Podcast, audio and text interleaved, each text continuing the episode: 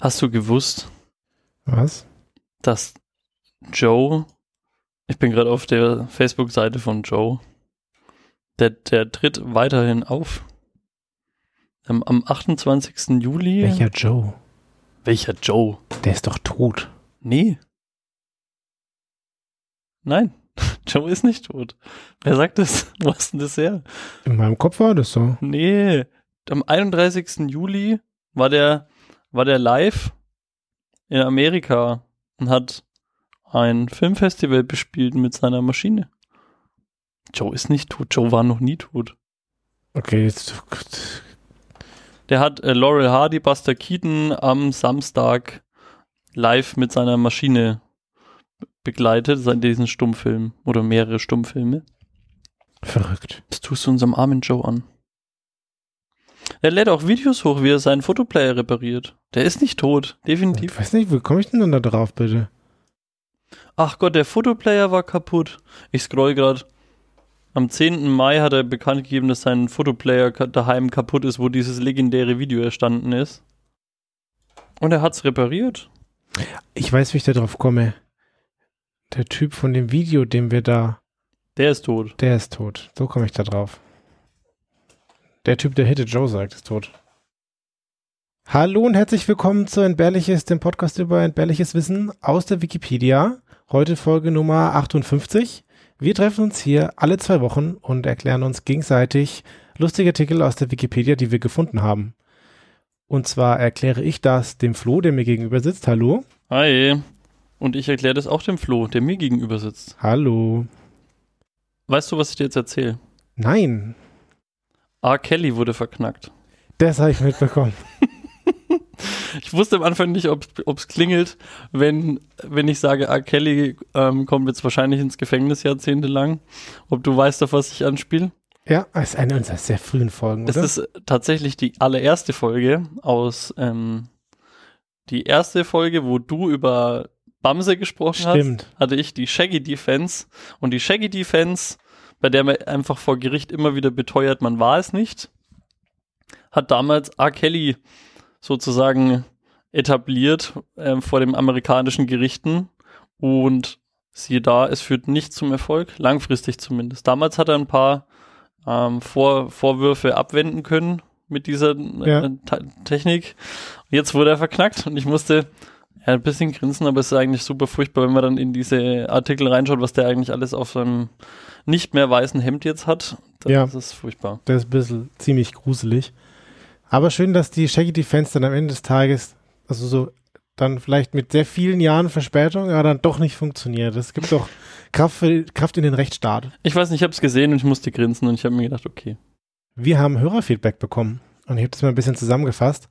Vor allem gab es Hörerinnen-Feedback zu deinem Thema. Und zwar hat der Hörer Fähre auf Twitter uns geschrieben und der hat sich mit den Pflichtlagern äh, in der Schweiz auseinandergesetzt.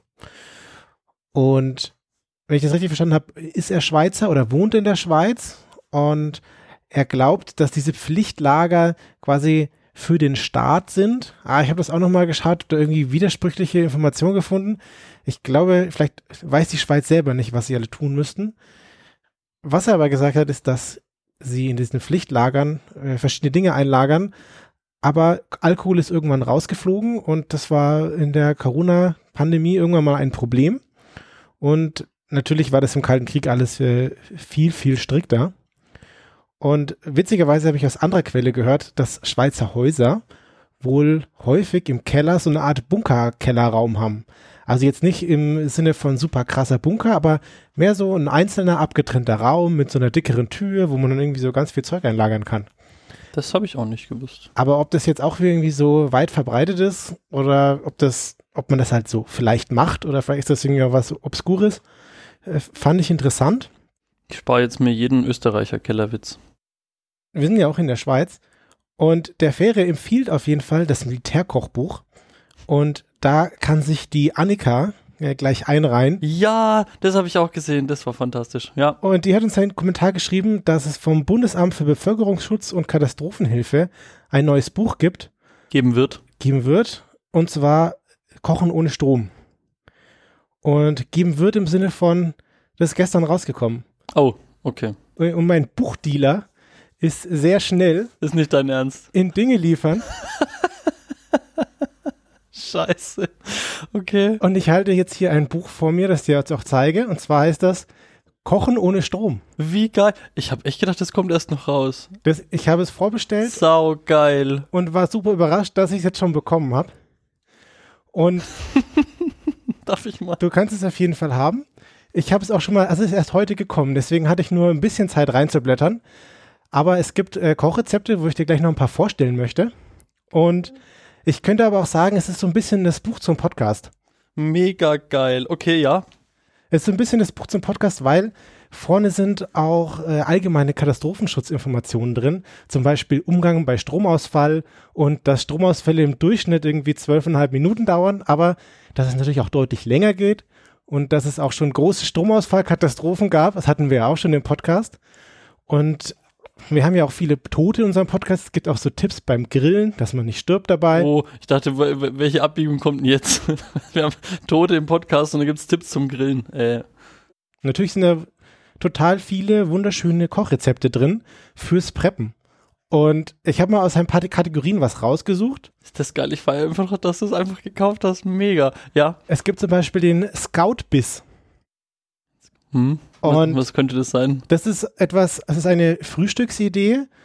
Und ich lese mal kurz das Rezept vor. Es sind nur zwei Schritte. Es ist ja Kochen ohne Strom.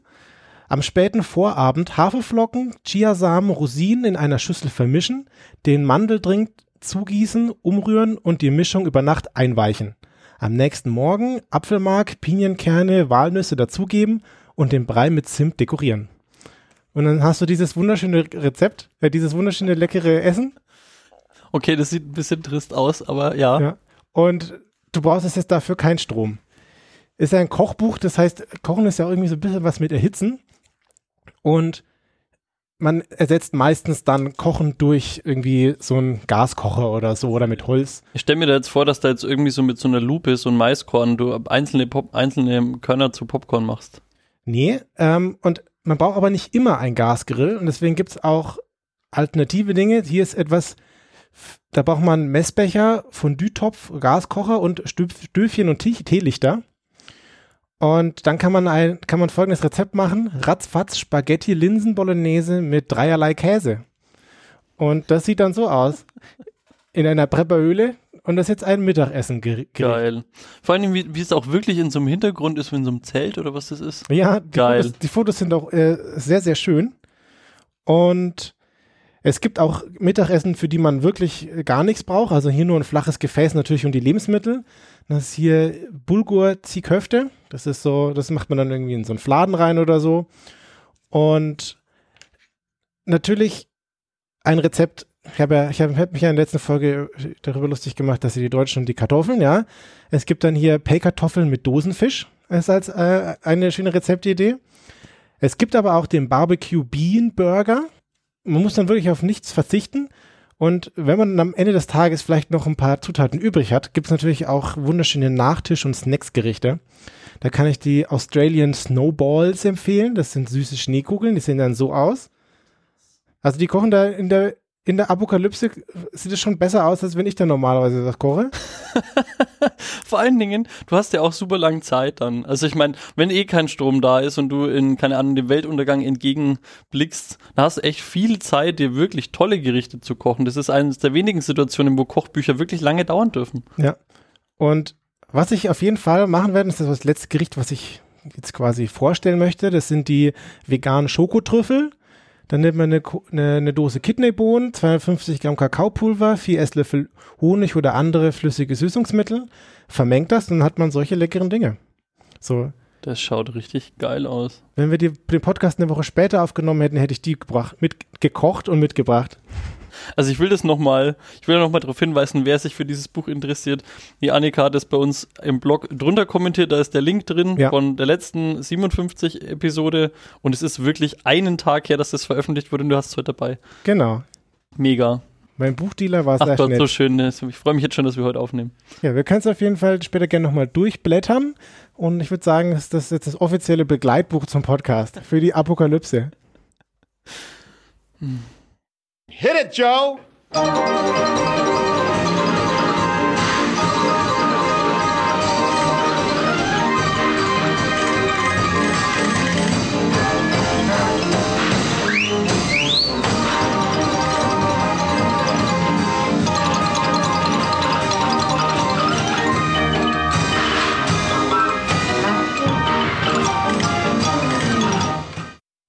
So, jetzt haben wir ganz viel über Nahrung geredet, aber jetzt habe ich mir den Flo hier dazu geholt, damit ich auch ein bisschen geistige Kost genießen kann.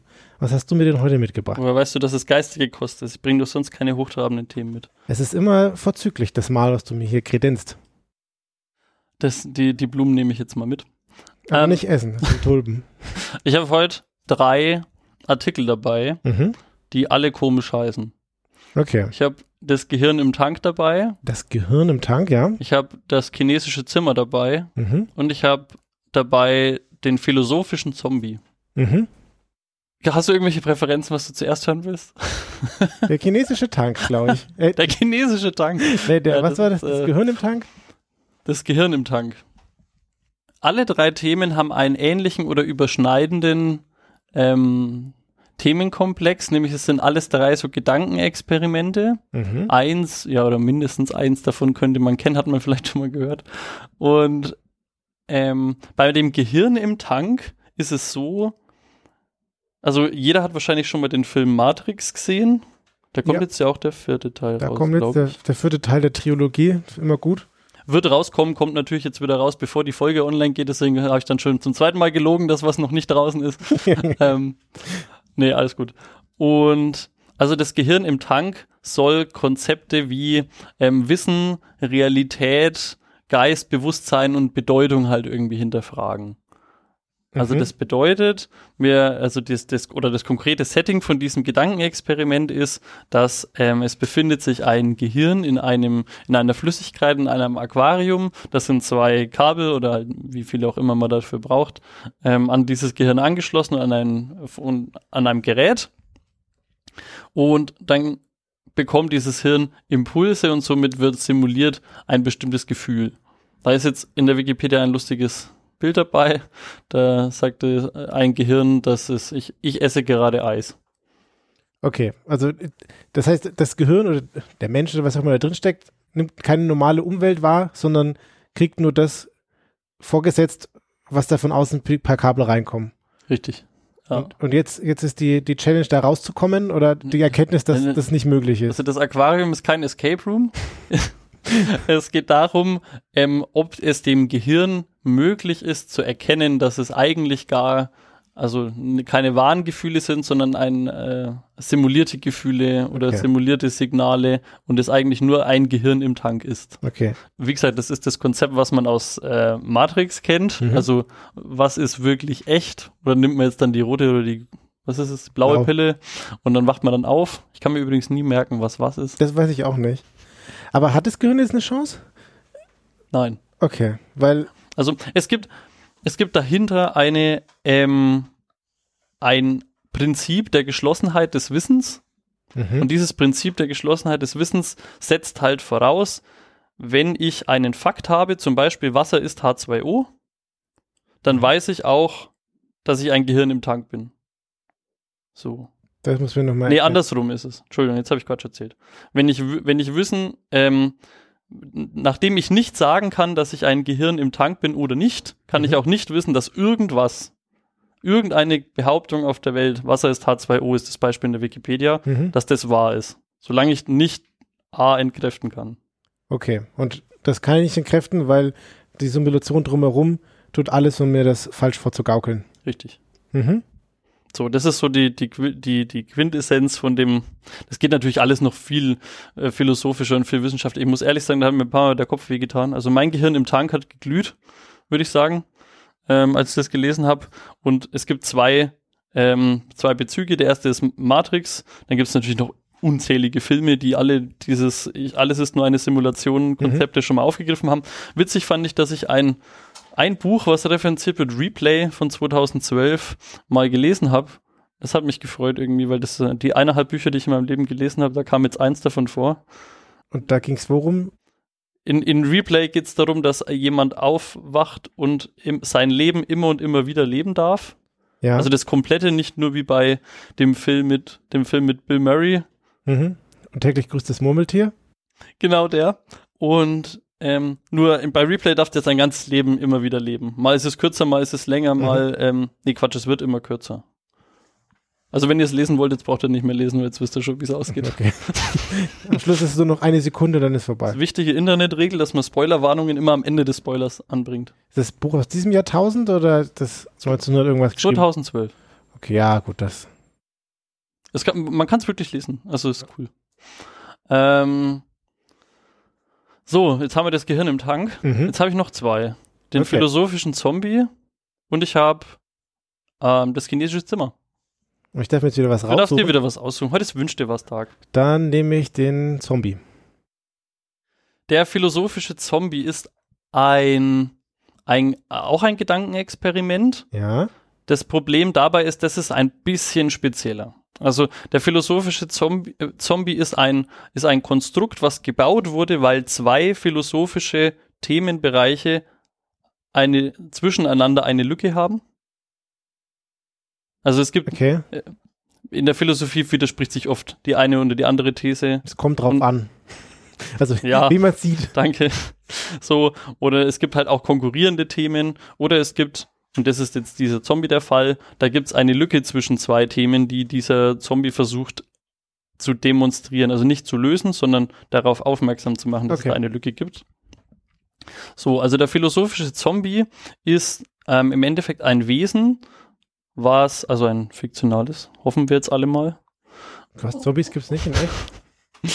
ähm, was von außen auf keinen Fall von einem normalen Menschen zu unterscheiden ist.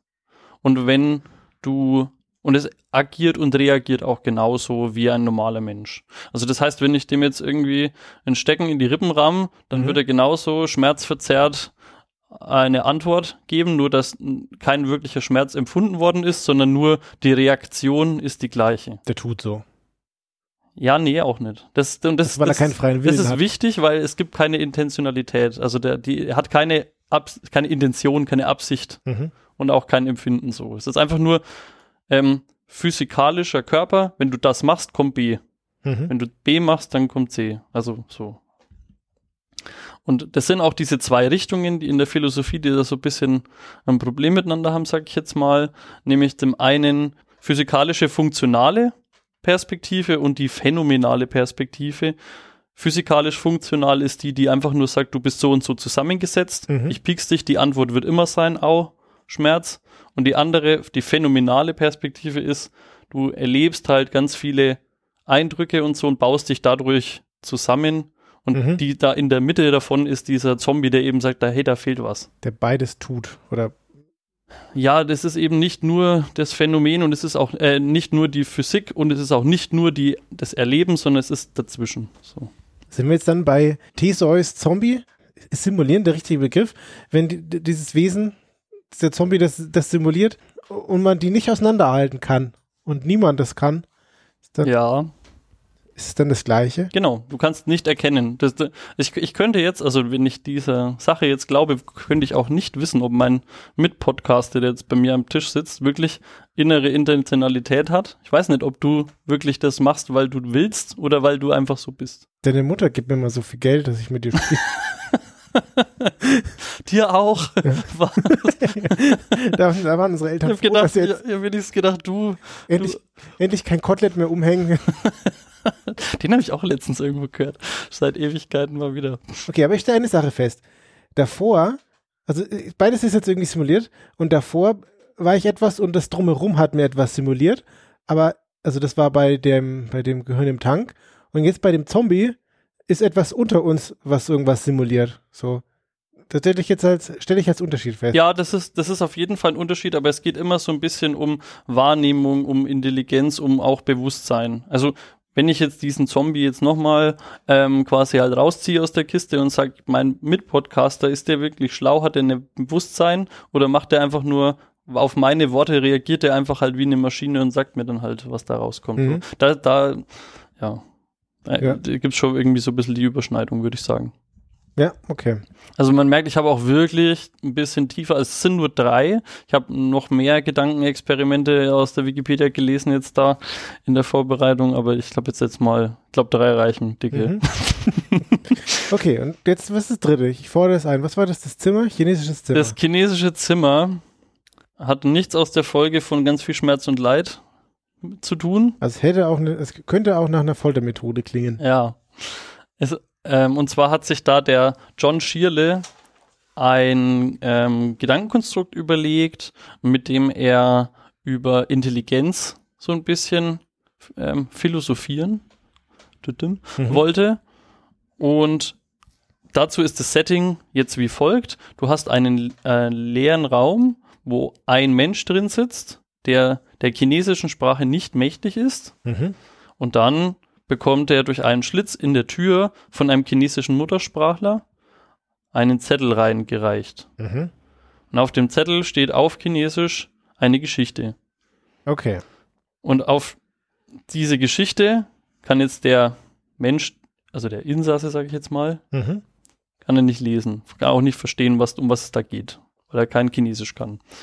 Und dann bekommt er einen zweiten Zettel. Und der zweite Zettel stehen wieder chinesische Zeichen drauf. Diesmal sind es Fragen zu der Geschichte, die er vorher reingerecht bekam. Mhm. So. Jetzt kann der Mensch da in diesem Ding nichts, also in dem Zimmer nichts mit diesen beiden Zetteln anfangen. Aber. Weiß er, dass er eine Frage beantworten soll oder hat er einfach nur zwei random Zettel? Zwei random Zettel mit random Zeichen. Also okay. genauso wie es uns ginge, wenn wir jetzt chinesische Zettel bekommen würden. Okay. Du kannst kein Chinesisch, oder? Nee. Gut. Oder nicht gut. Fachchine eigentlich. Fachchinesisch gar nicht. so, jetzt ist aber der Twist an der Geschichte. Also damit hättest du jetzt nichts bewiesen. Ja, das ja. wäre jetzt ein bisschen lame. Okay. Nennt sich Wahl, ist eine Urne, da wird Dinge rein. nichts verändert sich nachher. Okay. Ähm, der Twist an der Geschichte ist, in der Ecke von diesem Raum liegt ein Buch. Und in diesem Buch, das ist so eine Art Handbuch, wie er in seiner Muttersprache geschriebenes Handbuch, ist wichtig. Also er kann verstehen, was da drin steht, was er jetzt auf diesen, auf diesen Zetteln hinschreiben muss, also Zeichen nachmalen, mhm. damit er die Fragen auf, die sich auf die Geschichte beziehen, richtig beantworten kann. Mhm. Also er mhm. kann dieses Handbuch nehmen, hereinschauen und dann steht da irgendwie sowas geschrieben wie, du sollst jetzt hier auf diesen Zettel dieses Zeichen schreiben, zum Beispiel. Und mhm. dann dieses und dann dieses und dann dieses. Ja. Und das macht er dann auch. Er füllt quasi diesen Fragebogen aus. Genauso wie es in dem für ihn verständlich geschriebenen Handbuch steht. Ja. Gibt den Zettel wieder raus.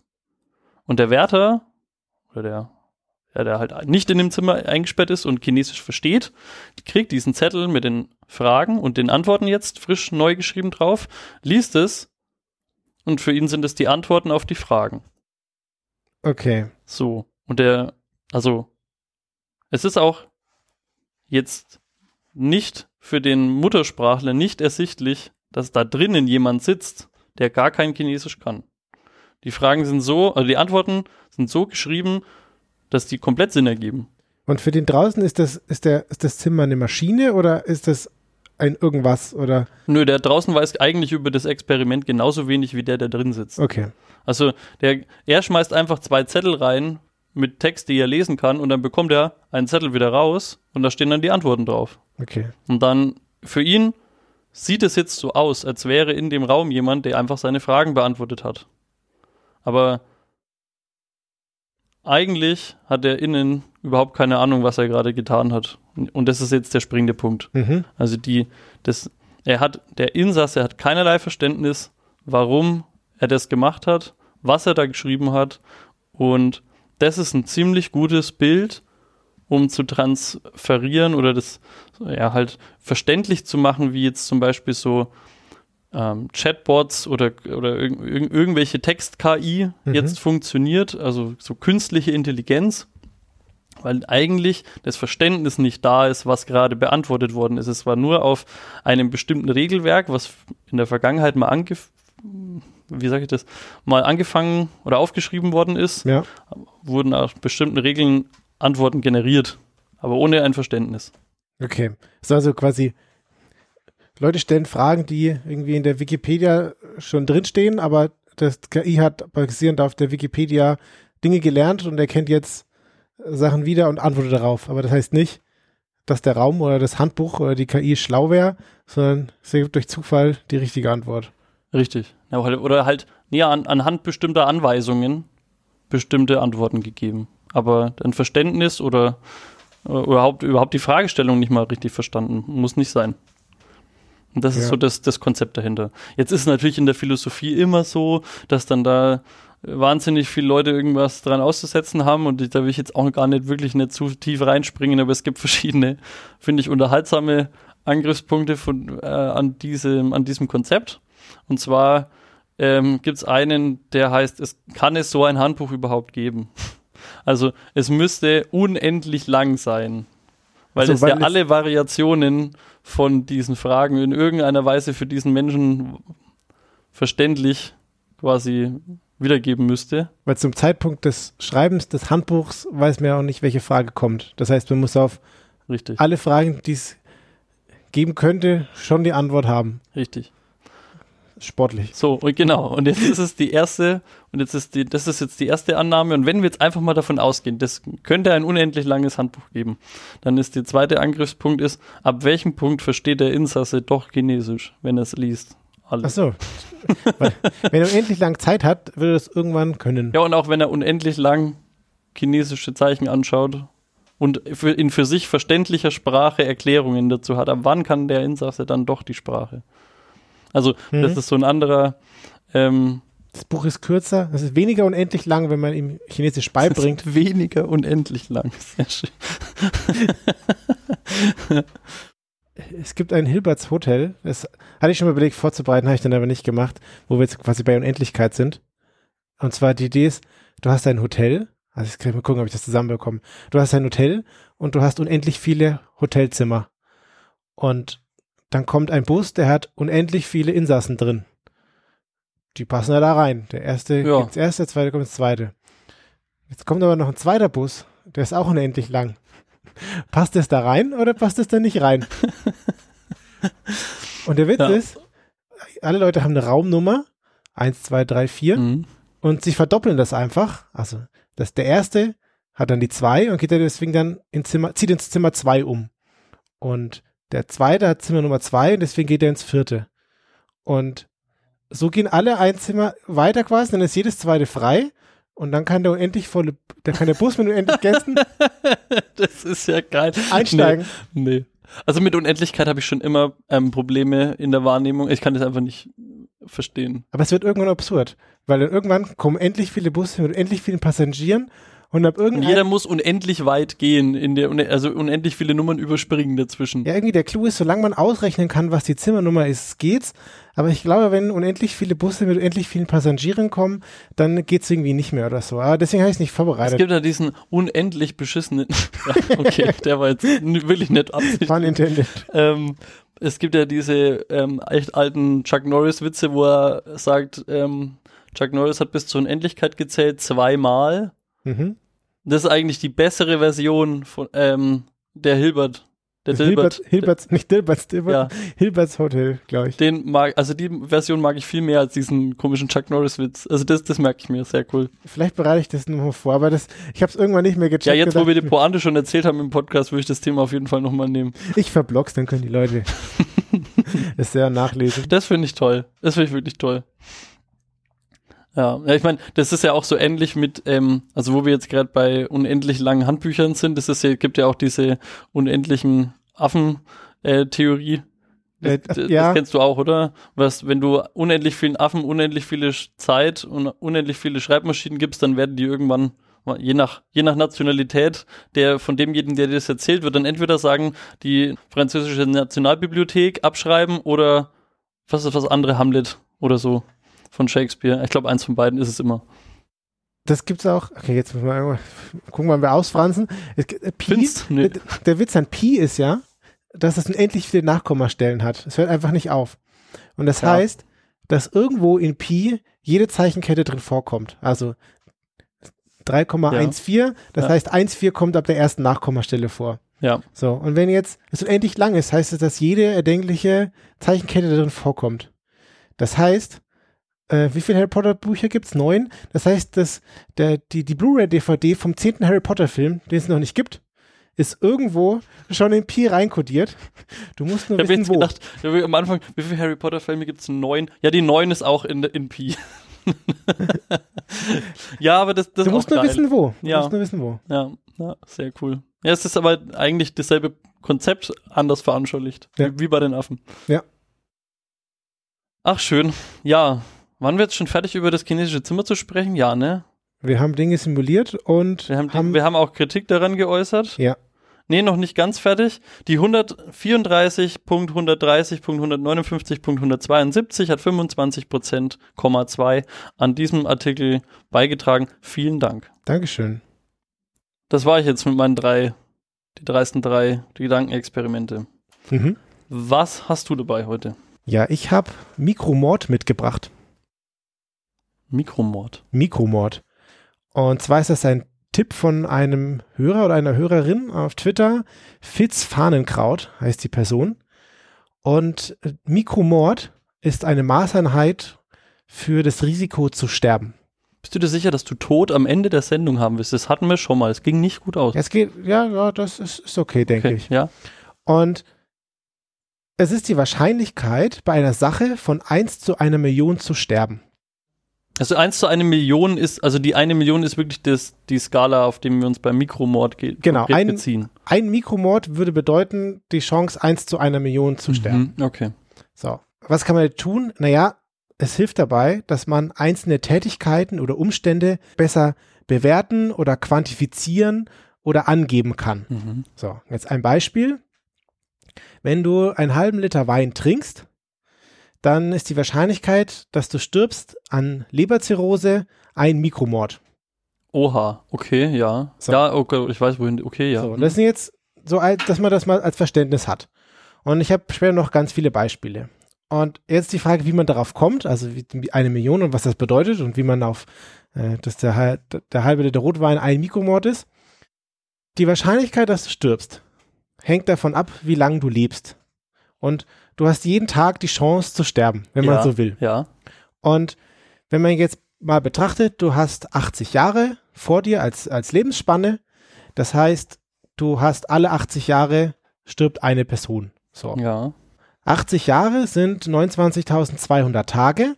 Das heißt, wenn du normalerweise, typischerweise 80 Jahre alt werden würdest, hättest du heute die Chance von 1 zu 29.200 Mhm. zu sterben, weil heute ist ein Tag von allen deinen Tagen, Ja. die du so hast. Ja. Und wenn du jetzt diese Zahl 1 zu 29.200, das klingt ein bisschen blöd und ist irgendwie schwer zu vergleichen. Und deswegen normiert man das jetzt quasi auf eine Million.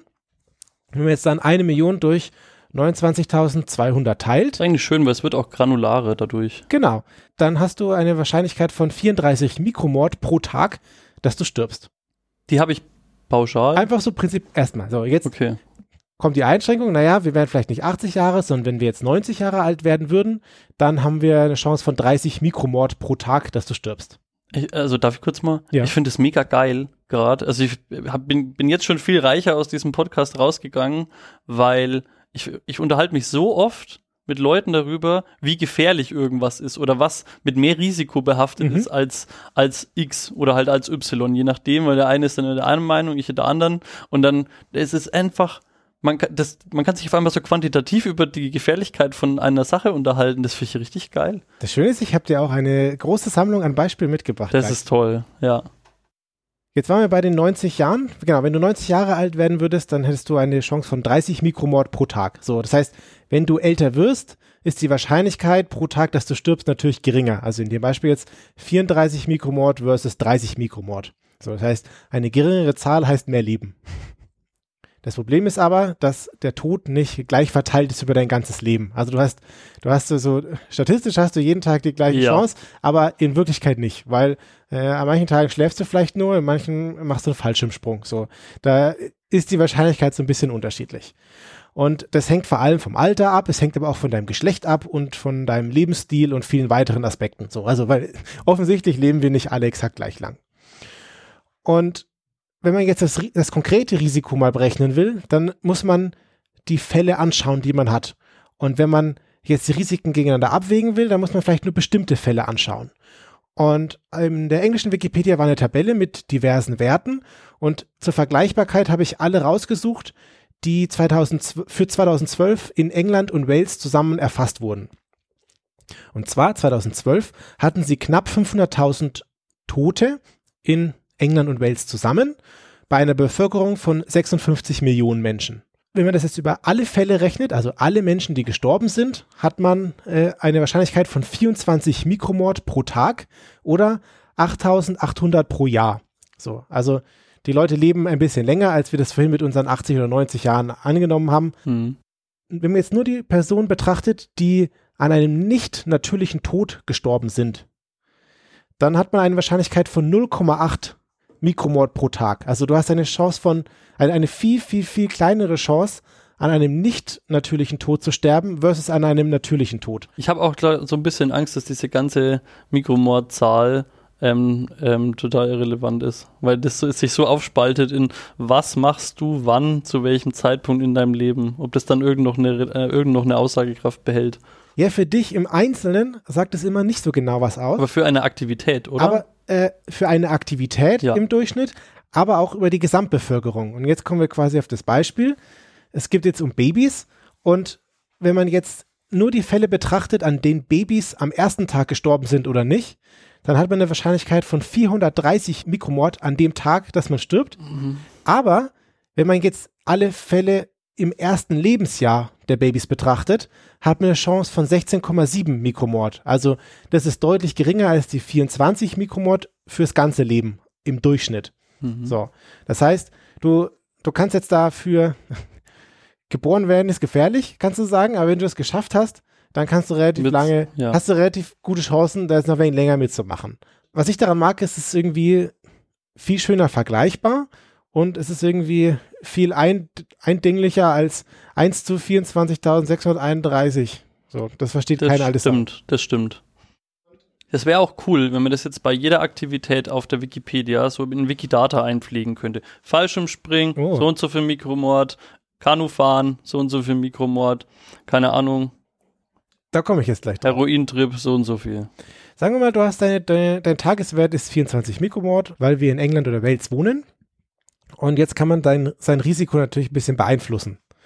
Und jetzt habe ich verschiedene Beispiele dafür, wie viel Risiko ein Mikromord ist. Also 1,4 Zigaretten rauchen, und das ist die Wahrscheinlichkeit, dass man dann an Krebs stirbt oder an einer Herzerkrankung stirbt, ist äh, ein Mikromord. Also 1,4 Zigaretten. Genau, wenn du zwei, wenn du äh, drei Zigaretten rauchst, dann zwei Mikromord. So, jetzt kannst du, kannst du dir überlegen. So, das war jetzt eher, ich dachte mir, warum kommt jetzt die krumme Zahl, weil du auf den Mikromord aufgerundet hast. Ja, genau. Also ja, okay. Mhm. 1,4 oder 1,5, anderthalb Zigaretten rauchen ist ein Mikromord. Das heißt, drei Zigaretten rauchen sind zwei Mikromord. Kannst jetzt ausrechnen, äh, wie viele Zigaretten du rauchen musst, um auch auf 24 nur durch Rauchen zu kommen. Dann hast du die Wahrscheinlichkeit, dass du stirbst, verdoppelt. Ja, Ja, verstehe ich, verstehe ich. Und gefährlicher ist Frag mich, ob das wirklich linear ist bei Rauchen. Ja, vermutlich nicht. Also ja, das du da, dachte ich Wenn du nämlich. nur noch rauchst, dann, also es ist ja auch, es ist auch eine, eine grobe Metrik, ja. Also Ja, ja, nicht ich- sitzen und mitrechnen, okay, morgen bin ich tot. Ähm, Im Verkehr finde ich das ganz interessant. hast du das gelernt in einem Podcast? hm? Und zwar haben wir, wenn wir das Kanufahren betrachten, die Wahrscheinlichkeit, dass du stirbst, ein Mikromord nach sechs Minuten. Witzig, war das jetzt, hast du das jetzt on the fly rausgesucht, weil ich Kanufahren gesagt habe, oder hattest du das sowieso schon? Nee, nee, das hatte ich da drin. Wie und- viel war es jetzt, Entschuldigung? Sechs Minuten Kanufahren ist ein Mikromord. Okay. Und zehn Kilometer mit dem Motorrad fahren und die Wahrscheinlichkeit, dass man an einem Unfall stirbt, ist auch ein Mikromord. Also Wait, aber das ist ja saugeil, weil wir können jetzt wirklich in sechs Minuten Kanu fahren, ist genauso viel ganz Todewahrscheinlichkeit wie eine Zigarette. Ne, Anderthalb. 1,4, Entschuldigung. 1,4 Zigaretten. So in der Art, ja. Okay. 32 Kilometer Fahrrad fahren ist ein Mikromord. Also du kannst mehr Fahrrad fahren als Motorrad fahren fürs gleiche Risiko, Ja. wenn du so möchtest. Noch besser ist das Auto mit 370 Kilometern. Und dann geht's weiter. Du hast ein äh, 1600 Kilometer Fliegen, dass du einen Unfall bekommst. Oder 9656 Kilometer Fliegen, die Wahrscheinlichkeit, dass du Krebs durch kosmische Strahlung bekommst. ist ein Mikromord, so. Okay. Ja? Geil. Oder Zugfahren, dass du Wahrscheinlichkeit, dass du an, einem Unfall stirbst, auch 9656 Kilometer. 9000 Kilometer Zug fahren ist ein Mikromord. Ja. Krass. Da passiert ja nichts im Zug. So. Brauchst du Bankart 100, damit sich das wirklich lohnt. Wenn, du, wenn du dich tot fahren willst, dann brauchst du Banker mich- 1000. Ich habe mich tot gefahren. So, zwei Tage in New York oder Boston leben, wegen der Luftverschmutzung, oder eine Tablette Ecstasy. so, ist jetzt blöd, wenn du mit dem Fahrrad, es. Ich liebe es. wenn du, ist natürlich blöd, wenn du mit dem Fahrrad zur Party in New York fährst, um dort Drogen zu konsumieren. Das läppert sich dann schnell. Währenddessen rauchst. Währenddessen rauchst, dann ist es deutlich gefährlicher.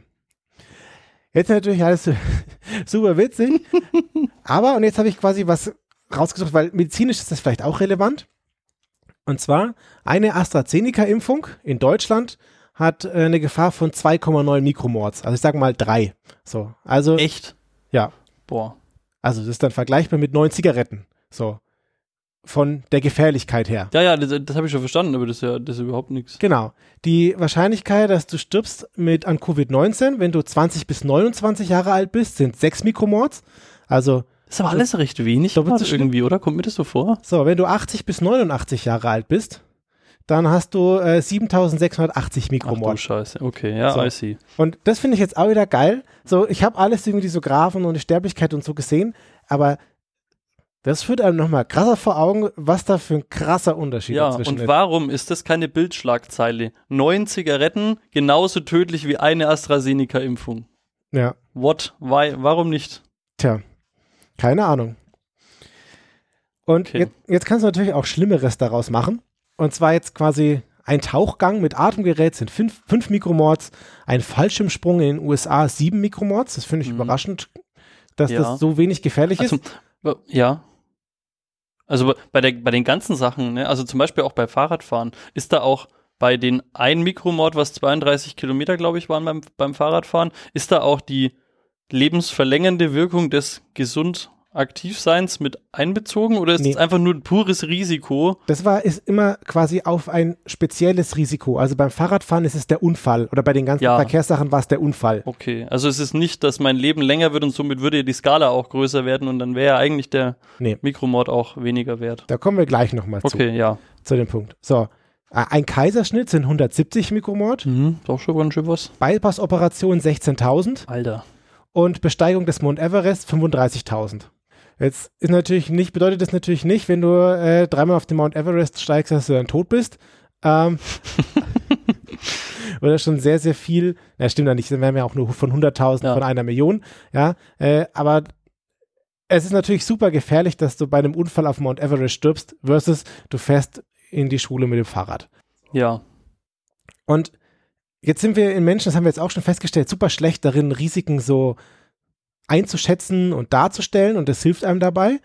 Und jetzt haben wir halt eine schöne Zahl für Risiko Es ist geil. Es ist einfach geil. Es ist das, was mir in meinem Leben immer gefehlt hat. und ja, und jetzt haben wir, also wir haben eine Zahl für Risiko und jetzt sehen wir, dass Leute Geld ausgeben oder Geld einnehmen und dafür ein Risiko in Kauf nehmen. Und wenn du jetzt quasi zum Beispiel den Tauchgang dir in Erinnerung rufst, es gibt Leute, die, deren Job ist es, zu tauchen. So, und immer wenn sie tauchen, einmal fünf Mikromords. Und sie bekommen dafür Geld. Jetzt kannst du Ah. quasi ausrechnen, wie viel den Leuten ihre, ihr Risiko wert ist und ob das dann irgendwie ausgeglichen wird. Du tauschst quasi dein Leben gegen Geld. So, wenn das ja, Hardware spielt. ja, irgendwo schon, ja. Aber viel spannender finde ich eigentlich ist andersrum. Was bist du bereit für einen Mikromord zu bezahlen, dass du es behältst? Und da gibt es eine Untersuchung von 2009. Krass. Okay. Wie viel Geld geben die Leute für Sicherheitsfunktionen im Auto aus? Und du kannst halt sehen, dass ein Airbag hat halt so ein, so ein Risiko oder das Nichthaben eines Airbags birgt das und das Risiko. Und wenn du jetzt ein Airbag dazu kaufst, gibst du halt Geld aus. Also, ich, ich, ich spoilere das jetzt einfach schon vorab, ja. Mhm. Äh, Es ist ja, du verlierst ja was und da kommt wieder unsere geliebte Verlustaversion ins Spiel. Die Leute sind wahrscheinlich ähm, sehr, sehr viel Geld bereit zu bezahlen für ihr Leben. Sonst würden sie ja was verlieren. Also, ein Mikromord ist den Leuten 50 Dollar wert. Ja, ist So. ein Haufen. Ein, äh, 1,4 Zigaretten kosten keine 50 Dollar. Das ist richtig. Aber die könnten, wenn sie weniger rauchen würden, wäre quasi das, das Gleiche. So. Ja. Und jetzt kann man auch noch eine Kosteneffizienz daraus berechnen. Ja? Also jetzt, jetzt die, die BWLer gehen jetzt steil, ne? aber du, du, du setzt Geld ein für Sicherheit und dann kannst du gucken, wie viel Mikromord das dir jetzt erspart hat und was dann du da bereit bist auszugeben. Und da gibt es jetzt quasi das UK äh, Departments for Transport. Die machen Straßenverbesserungen, um die Sicherheit zu erhöhen. Und die haben halt so und so viel Millionen ausgegeben. Und da war dann ein Mikromord etwa 1,60 Pfund, das sind 2,20 Dollar wert. Und das Transportministerium in USA hat 6,2 Dollar für einen Mikromord Sicherheit das ausgegeben. cool. Ah, das ist auch wirklich ne, nicht nur so eine imaginäre Metrik, sondern das wird auch in Ämtern benutzt, um die Gefährlichkeit von ihren Straßen Die haben, also das, die haben, zu bewerten. also ich weiß nicht, ob das jetzt auf jedem Formular draufsteht, aber Ja. in dem Artikel wurde es erwähnt und es gibt dann auch noch mehr so Berechnungen, um die Kosteneffizienz von Sicherheitsmaßnahmen zu berechnen. So, da gibt es noch eine extra Sache.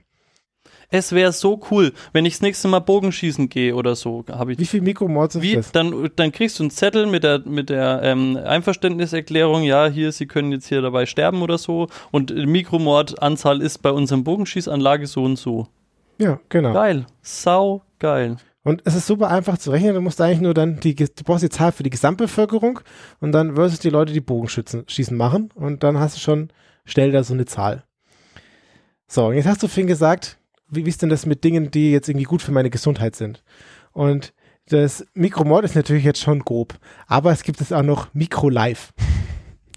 Also bevor du das Ja. jetzt sagst, was mich von Anfang an aber an dieser Metrik stört, ist, dass es Mikromord heißt. Weil Mord be äh, beinhaltet irgendwie immer die Intention oder halt den, die Absicht, so das wirklich zu tun, so mit Vorsatz. Nee, Und- es ist, okay. Und das ist irgendwie, ich finde Mikrotod irgendwie einen besseren Namen für diese Sache, weil Mord ist wirklich irgendwie nicht so das, was ich mir jetzt, es, es ist Mord mit T und ich glaube, es kommt von Mortalität.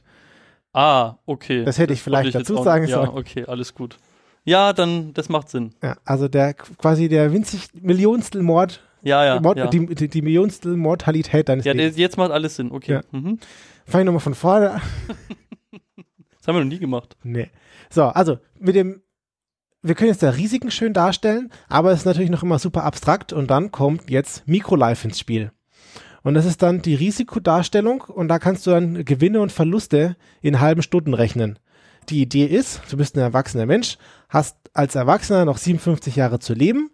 Das sind eine Million halbe Stunden und ein Mikrolife ist eine halbe Stunde deines Lebens. Jetzt kannst du Dinge tun, um etwas von deinem Mikrolife-Konto herauszunehmen oder du kannst etwas tun, um das da reinzustecken. Mhm. Und da gibt es jetzt dann Beispiele. 15 bis 24 Zigaretten kosten Männer 10 und Frauen 9 halbe Stunden. So, also wenn du 15 Zigaretten rauchst, stirbst oder 24 Zigaretten rauchst, stirbst du einfach äh, 5 Stunden früher. Geil. So als äh, Dings. Zwei Stunden Fernseh gucken kostet dich eine halbe Stunde. Und meine innigste Hoffnung ist, dass Podcast-Zellen da nicht mit reinzählt, weil sonst, sonst machen wir das hier nicht mehr lange, Ja. dann habe ich bald verloren. Und Mit einer halben Stunde entbehrliches Hören verlieren sie eine halbe Stunde ihres Lebens. ja, zwei bis drei Tassen Kaffee bringen dir eine halbe Stunde. Und witzig, ähm, das erste Bier bringt dir eine halbe Stunde und jedes weitere kostet dich eine halbe Stunde. Wirklich? Ja, Okay, so, weiß ich nicht, weil das dein Körper, weiß ich nicht, findet oder irgendwie. Cool, ich hatte heute noch keins. Ich weiß nicht. Also, es ist natürlich schon ein bisschen flach. Ja, ja. So, das, das muss man jetzt schon natürlich dazu sagen. Ist das ein separater Artikel oder ist das derselbe Das ist Artikel? ein weiterer Artikel. Cool. Aber die referenzieren quasi aufeinander, weil sie Mhm. da ähnlich miteinander zu tun haben. Und jetzt habe ich mir so überlegt, man müsste jetzt so eine Smartwatch machen und da hat man so einen Baum drauf und immer wenn du was tust, fällt einfach nur so ein Blatt ab. oh, Und das, das motiviert dich dann, nicht Fahrrad zu fahren, damit du, damit du das Risiko nicht eingibst. Oh Gott. Ja, ja, verstehe ich. So ein bisschen wie dieser Kalender. Aber das sollte dich ja trotzdem motivieren, weil das Fahrradfahren wahrscheinlich dein ähm, Mikro-Live wieder erhöht. Ja, das heißt, du hast dann so ein Blatt, wo so Blätter runterfallen, das sind deine, deine Mikromords und dann hast du aber irgendwas, was wächst, so ein Ziegelhaus, das kannst du so zusammenbauen. Okay, okay, okay. Also, wenn du das beides in Relation setzt, dann ist es eigentlich ein ziemlich sicherer ähm, Gamble, also halt eine ziemlich sichere Wette. Wenn du Fahrrad fährst und die, bei 32 Kilometer Fahrradfahren ist ein Mikromord Ja, und du bekommst aber von einer, äh, einer Stunde Fahrradfahren so und so viel Mikro live wieder dazu, dann musst du schon echt Pech haben, dass dein Leben sich drastisch verkürzt entweder oder halt wirklich um eine halbe Stunde verlängert. Ja. Eigentlich cool. So, also ich meine, Fahrradfahren, sechs Kilometer, ein Mikromord. Wenn du auf der Autobahn fährst, vielleicht ein bisschen gefährlicher. Und wenn du äh, irgendwo woanders fährst, ist es weniger gefährlich. Und das kannst du da Ja, jetzt ich mein, gambeln. Ich meine, dein, dein Leben wird ja wertvoller, wenn du zum Beispiel sowas Tolles machst wie Kanufahren. Dann wird dein Leben ja länger, weil du ja besser gelebt hast. Ja, das stimmt. Jetzt eher. Also den, die Referenz muss ich jetzt erklären. Ich habe heute früh ähm, im Zug ähm, wieder mein Buch gelesen, mein aktuelles. Ähm, Der praktizierende Stoiker kann ich übrigens empfehlen. Mhm. Da geht es auch viel um solche Sachen mit ähm, ähm, Leben, Leben, Leben und kommt es da auf Zeit an. Es ist auch ein philosophisches Buch, deswegen kam das daher. Was ich ja wirklich da jetzt an den beiden Artikeln wirklich mag, ist, dass es, dass du so Risiken irgendwie mal schön darstellst und es auch, also ja, man redet da zwar die ganze Zeit von Tod, aber die Wahrscheinlichkeiten von den schlimmen Dingen sind da irgendwie mal ganz anders eingeordnet und das finde ich irgendwie so ein bisschen lebensbejahend. Also so schlimm ist Fahrradfahren nicht, so, dass du da vom Fahrrad runter geho geholt wirst und dass ich nicht rauche, gefällt mir auch so und das, das gefällt mir, das hat mich äh, positiv gestimmt. Ja, ich finde gerade in Verbindung sind die zwei Metriken sehr schön. Also weil wie ähm, einfach du weißt ja auch, dass du wahrscheinlich was dafür für das Risiko, was du eingehst, für das sehr geringe, ähm, weißt du auch, was du dafür zu ähm, zurückbekommst wahrscheinlich bei den meisten Sachen und das ist schon cool. Genau. Und dass man endlich irgendwie Risiko beziffern kann, einfach das finde ich so schön. Das Ganze haben wir zu verdanken dem, wie hieß er, dem oder der Fitz Farnkraut, ein treuer Hörer oder treue Hörerin. Dankeschön. Und die Artikel, da habe ich die deutsche und die englische Wikipedia befasst, äh, Befragt. befragt, ja, genutzt. Der eine heißt Denial, der hat 58% zum deutschen Mikromord-Artikel beigetragen. Dann haben wir ein D-Spiegel 29, 25,6%. Und Mikrolive haben wir Anders Sandberg mit 48% zu verdanken. Vielen Dank allen dreien. Ja, vielen lieben Dank. Schön. Sehr schön. Jetzt würde ich mich freuen, wenn irgendjemand raussucht, wie gefährlich Podcast hören ist. Oder ausrechnet. Ja, weil man, wenn man lustige Podcast hört und dann irgendwie lachend vor meine, was soll passieren? irgendwas davor läuft, wenn man nicht richtig schaut, Vielleicht äh, stranguliert man sich auch zu Tode mit dem Podcast-Kabel. Mit dem Ja. Kopfhörerkabel. Alternativ, wenn man daheim auf der Couch sitzt, nicht so gut für das Mikro live, aber besser für Mikromord, weil da ist weniger risikohaft. Wobei die meisten hören ja Podcast, oder ich weiß nicht, viele Leute hören Podcast bei Haushaltsarbeiten und im Haushalt passieren auch schon sehr viele Unfälle. Oder unterwegs, wenn man nicht hört, wenn man dann überfahren wird. Genau. Schwierig. Ja. Aber alle, alle, die es hören, leben noch. Das ist äh, wunderschön. Und Grüße gehen raus an alle, die noch leben. ja, cool. Alle, die noch leben, sollen mal fünf Sterne bei iTunes hinterlegen. Solange sie noch können. Ja, genau. Das täte uns übrigens gut. Ja. Und ihr habt jetzt gesehen, alle Leute, die Kommentare schreiben, äh, können hier aktiv zur Sendung beitragen. Das hat mich äh, super gefreut. Also diese, alles, was ich heute mitgebracht habe, ist aus der Community getrieben. Ja, und auch physikalisch mitgebracht hast, weil dieses tolle Buch. Ja, Also, das war ja wirklich toll. Ganz toll. ich werde jetzt gleich noch ein bisschen durchblättern und dir noch die schönen Fotos zeigen. Ja, bitte. Ich muss übrigens nochmal jetzt dein Engagement hier loben, weil du hast sogar gelbe Vorbereitungsklebis reingemacht, um genau die Stelle richtig zu finden. Also da Props. Ich habe mich sogar beraten lassen, welche Rezepte gut sind. Echt? Die hat eine, eine weitere Person hat eine Sichtkontrolle der Fotos durchgeführt. Heute. Die Person lebt in meinem Haushalt. Sichtkontrolle für Fotos, die man im Podcast zeigen will. Ja. Mhm. Dann vielen lieben Dank fürs Zuhören. Danke. Danke dir für deine Beiträge. Danke auch. Und dann ja, hinterlasst fleißig Kommentare und Sternchen. Und dann, hören, lebt. und dann hören wir uns bald wieder. Bis dann. Ciao. Ciao.